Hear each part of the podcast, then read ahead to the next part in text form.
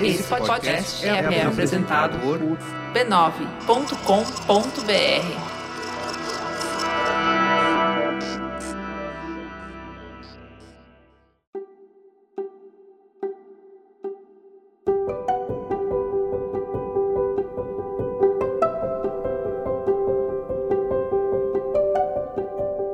Eu lhe dou as boas-vindas ao Autoconsciente.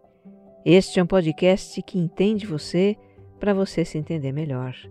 Eu sou Regina Gianetti, alguém como você que se interessa por vida interior.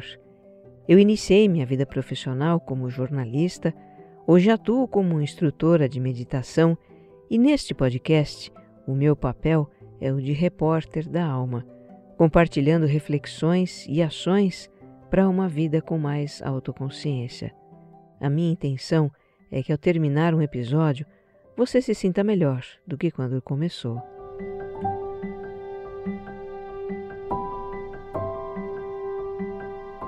E isso geralmente funciona, viu? O autoconsciente é mais do que um conteúdo, é uma experiência. Para você que me escuta pela primeira vez, o autoconsciente é quinzenal tem sempre um episódio novo em domingos alternados. E é também serial. Ele tem uma sequência em que os temas vão se aprofundando. Eu convido você a escutar também o episódio zero, em que eu apresento o propósito do podcast. Escute, desfrute e, se gostar, compartilhe também. O que faz sentido para você pode fazer para muitas outras pessoas.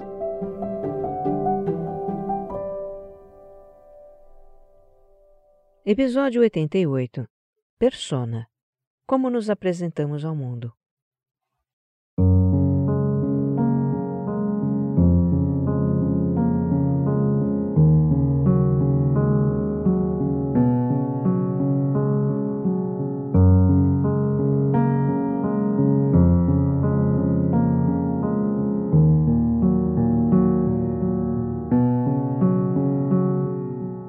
esses dias eu recebi um e-mail do ouvinte Renato. Ele é professor já há muitos anos e passa por um momento difícil, de muita ansiedade. Ele diz que tem sido um grande desafio trabalhar online em casa. A carga de trabalho aumentou, são muitas reuniões, é preciso estar sempre buscando inovar na forma de dar aulas, mas o fator que mais está pesando são as mudanças no modo de interagir com os alunos. Ele não tem como usar os recursos que sempre usou como professor, sua presença na sala de aula, a linguagem corporal, a proximidade física, a possibilidade de observar sua turma. Ele, que é um professor afetuoso, que olha no olho, que abraça, nas aulas online, não pode nem ver os alunos quando eles desligam as câmeras, e a maioria faz isso. Essa situação que ele está vivendo no seu home office, e não só ele, tem muita gente passando por situações parecidas, né? Ela ilustra muito bem um dos aspectos da nossa relação com os papéis que exercemos na vida. Levar uma vida mais autoconsciente passa pela consciência de como exercemos os nossos papéis. E essa é uma questão que ganhou ainda mais importância no contexto da pandemia porque de repente estamos impedidos de exercer determinado papel de uma certa forma, e isso provoca uma crise no modo como nos apresentamos ao mundo, a nossa persona. Então, vamos aproveitar esse gancho para explorar mais uma dimensão da nossa psique, a mais externa delas, e entender alguns dos nossos conflitos e contradições.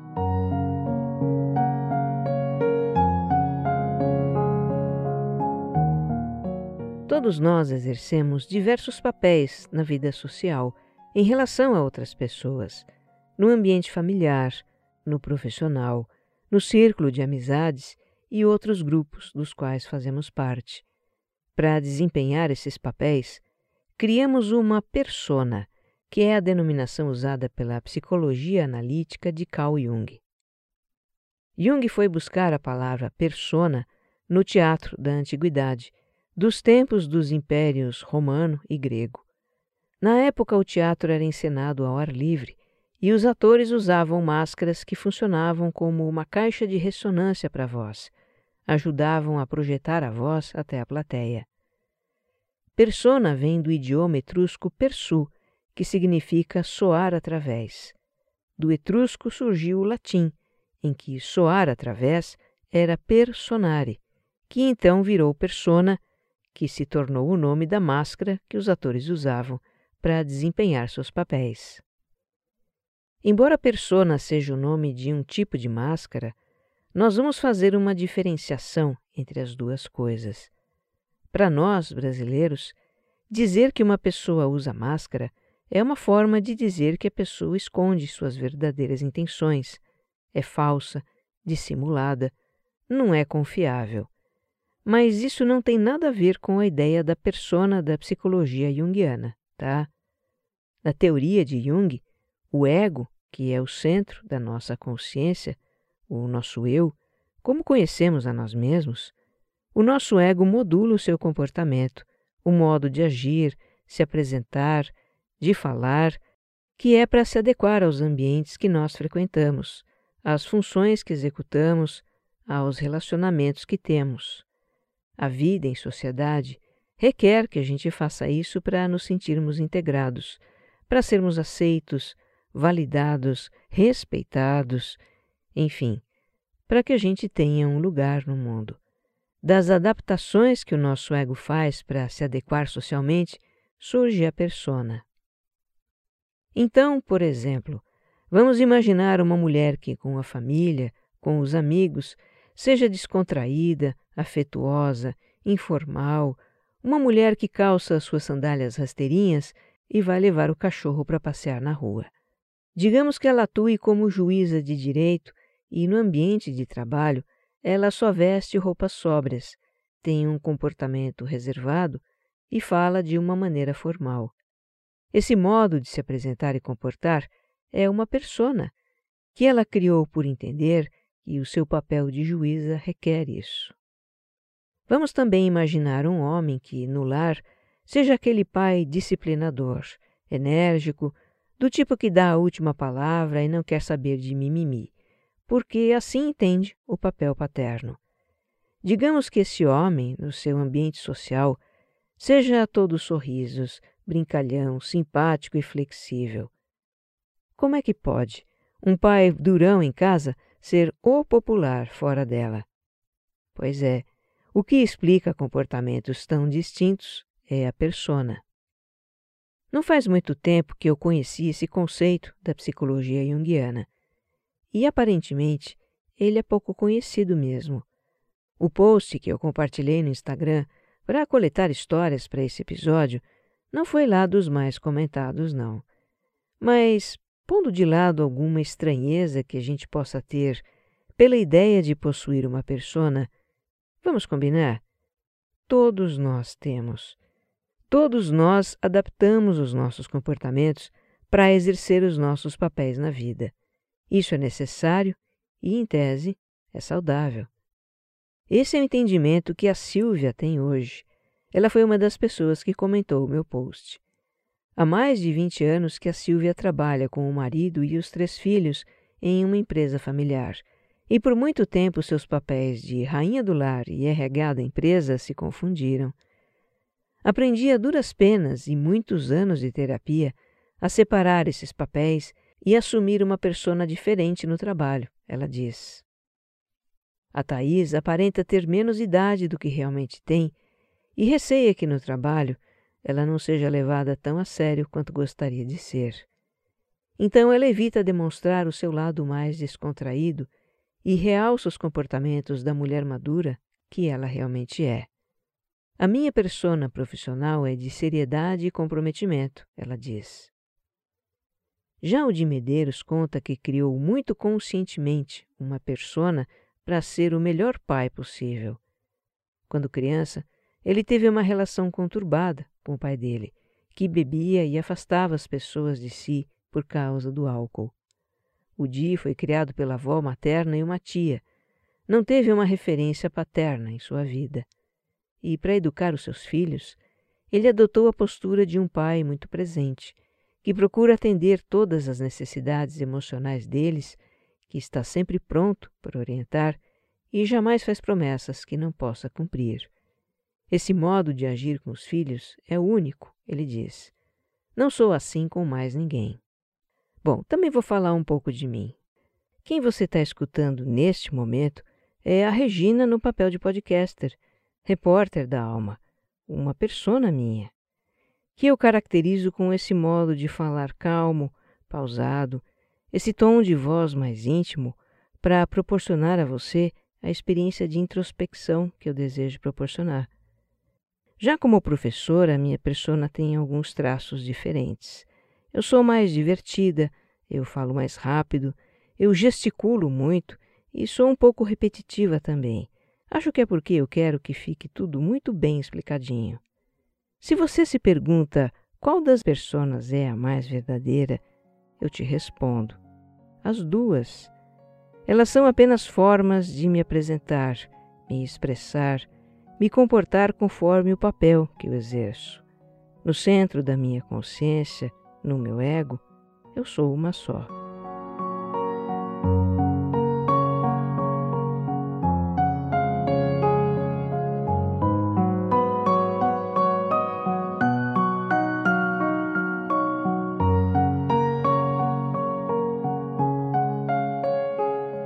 Como eu disse há pouco, adaptar comportamentos para exercer nossos papéis na vida, criando então as nossas personas, é algo necessário e, em tese, é saudável também. Porque afinal nós somos seres sociais. Temos necessidade de nos sentir aceitos e encaixados em um grupo. Isso é algo que nos dá segurança. E além disso, ter flexibilidade para nos relacionar com os outros em diferentes ambientes e contextos é parte de um desenvolvimento psicológico saudável, desde que a gente tenha plena consciência do nosso eu, da nossa identidade egóica. Como no exemplo que eu dei da juíza, que no tribunal veste o seu tailleur, tem um comportamento formal e discreto, e que, quando não está exercendo esse papel, é uma mulher informal, afetuosa, que fica mais à vontade. Essas são duas facetas da mesma pessoa que podem coexistir perfeitamente, sem que ela perca a autenticidade. Nossas personas também podem se transformar com o tempo, como explica o americano Murray Stein. Ele é um profundo conhecedor da psicologia junguiana. Em seu livro O Mapa da Alma, que desde já eu recomendo, o Dr. Stein diz que essas transformações acontecem principalmente em fases da vida na passagem da adolescência para a idade adulta e depois da idade adulta para a meia-idade e da meia-idade para a velhice. Nessas transformações, a gente muda a maneira de ver a nós mesmos, de nos vestir, nos comportar, mudam até os nossos interesses. A Janaína parece estar num desses momentos de transição, atualizando a sua persona.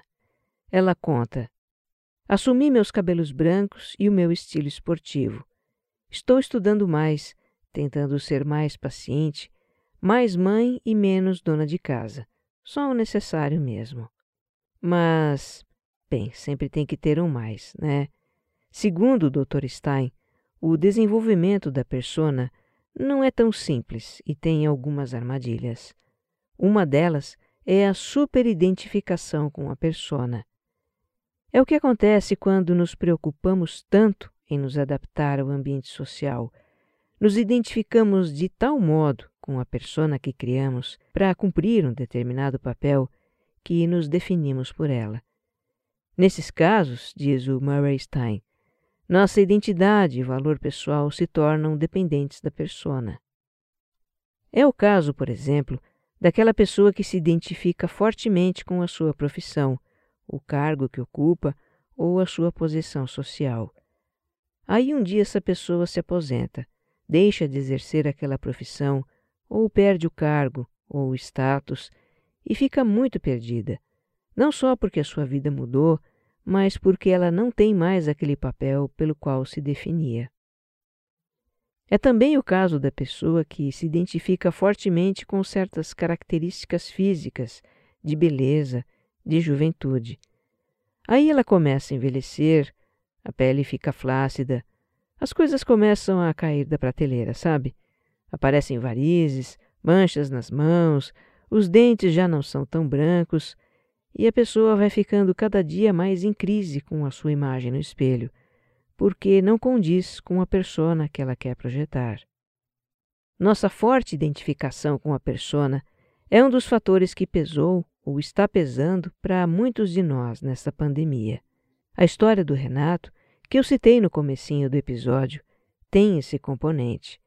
Para exercer o seu papel profissional, ele desenvolveu a persona do professor presente, próximo, afetivo, o que sempre trouxe bons resultados para ele e para os alunos. Mas agora, com as aulas à distância, ele se vê limitado na expressão da sua persona, sem poder usar os recursos do relacionamento presencial e sem obter dos alunos os retornos que ele recebia, no nível de atenção, por exemplo.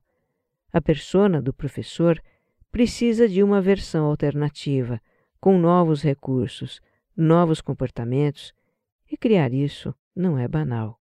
Mas não é só a nossa persona profissional que anda pulando miudinho nesta pandemia. Para a persona parental, de pai ou mãe, está complicado dar conta das crianças em casa entediadas com aulas online, demandando mais atenção e paciência do que nunca, né? E a nossa pobre persona social, que ficou encostada num canto, sem poder ir a festas, encontrar amigos, fritar nas baladas. A persona da academia. Ah, essa está em crise. Perdeu massa magra e ganhou massa gorda, subiu pelas paredes porque não podia malhar. Pois é. Personas nossas foram sacudidas, até mesmo interditadas, com tudo o que vem acontecendo ultimamente. E os efeitos disso são proporcionais ao nosso grau de identificação com elas e também à rigidez delas.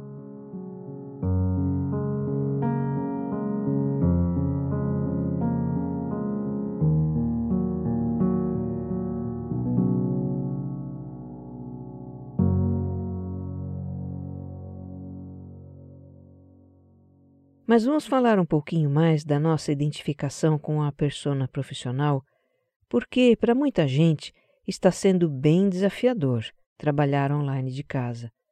Por exemplo, para aquele que tem uma persona super sociável, que interage com todo mundo e no trabalho em casa fica sozinho.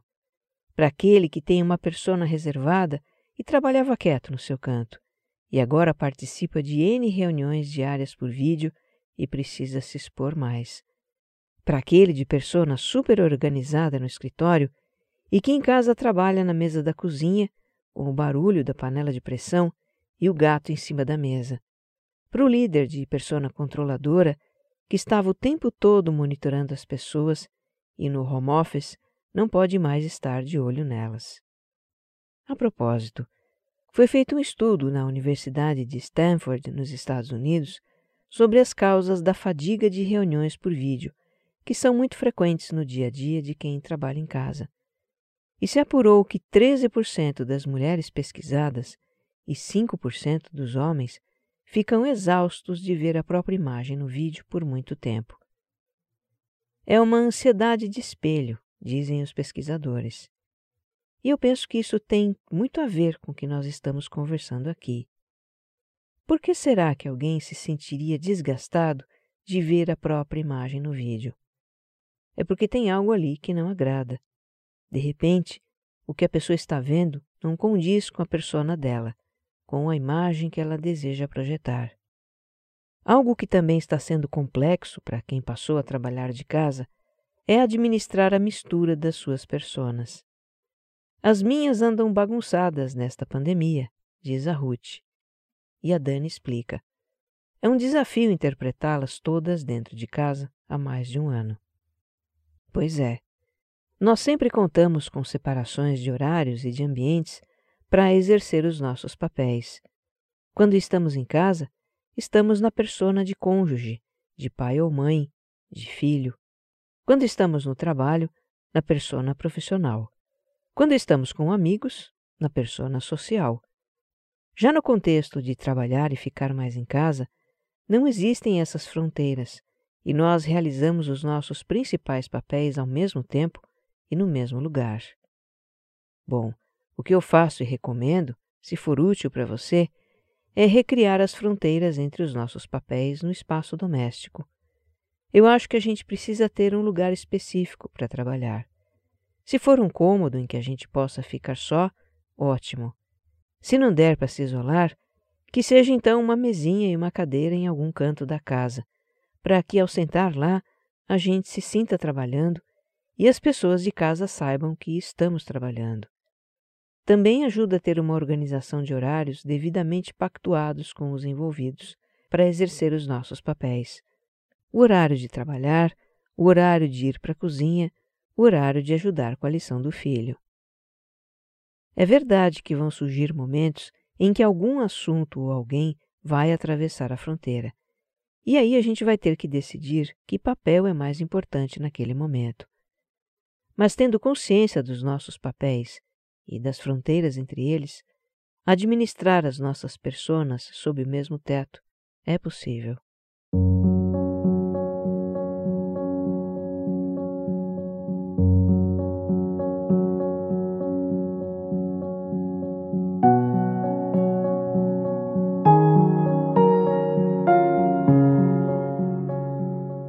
Uma questão sobre a persona que não é comentada no livro do Murray Stein, porque o livro é de 1998 e essa questão é algo mais recente.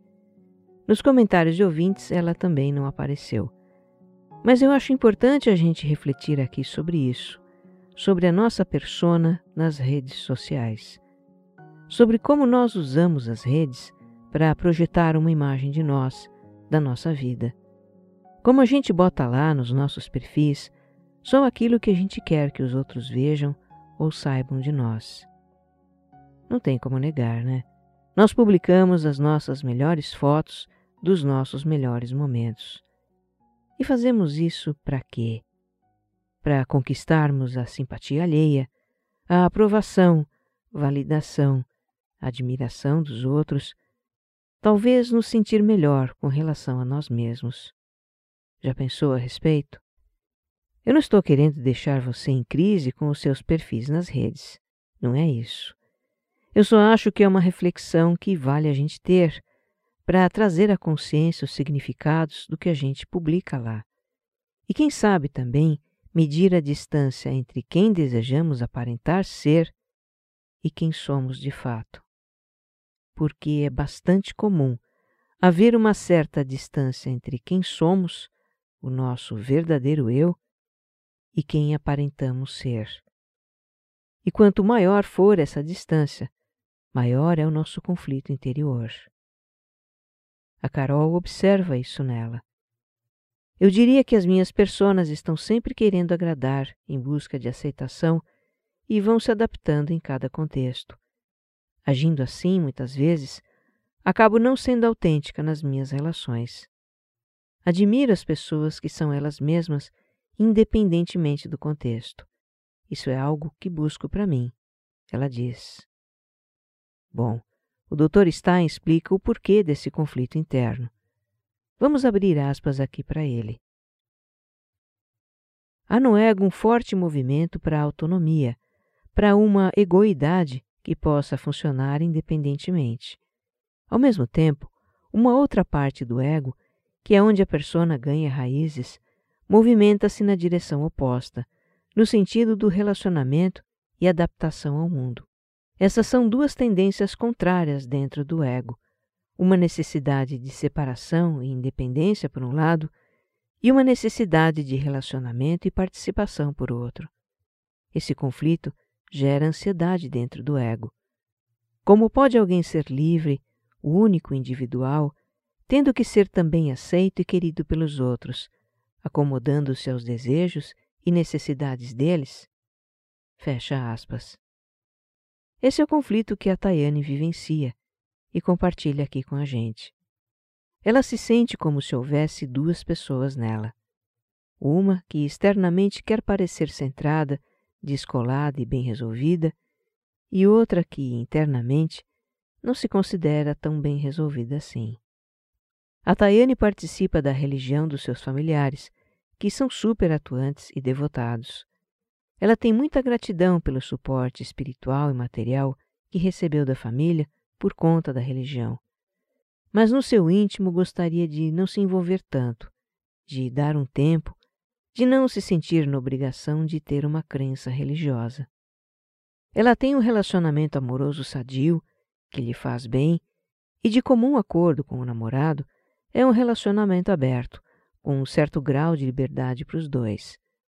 Mas ela reconhece. Ao mesmo tempo em que gosto disso, fico também insegura, nem sempre é ok para mim. Não sei se estou no caminho certo.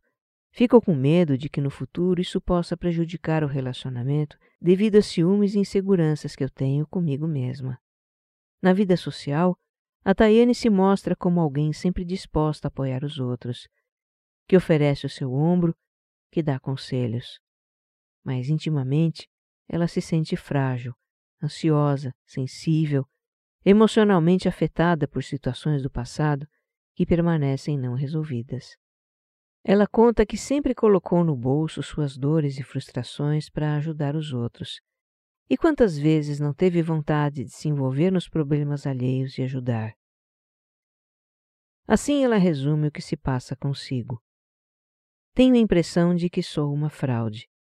Aquilo em que acredito não corresponde ao que sinto. Há muitas contradições dentro de mim. Bem, são contradições que uns mais, outros menos, todos nós temos. A contradição entre a verdade do nosso ego, o que sabemos que somos, e a nossa persona, aquilo que queremos parecer que somos. A persona é a veste com que cobrimos a nudez do nosso ego. A nudez das falhas, das inseguranças, das fraquezas, dos medos, dos traços e feitos de que nos envergonhamos e queremos esconder. Há aqueles que nem se reconhecem senão com as suas vestes. Outros se apegam a vestes que já não lhes servem mais, precisam ser atualizadas. E há os que usam as suas com grande desconforto. E se pudéssemos nos despir para nós mesmos e nos reconhecer como somos? E se pudéssemos compreender e aceitar essas partes rejeitadas de nós e trabalhar para transmutá-las ao longo da vida? Se assim fosse, nossas vestes passariam a ser o que de fato são apenas vestes e talvez fossem mais confortáveis e mais autênticas. Que você esteja bem. Um abraço.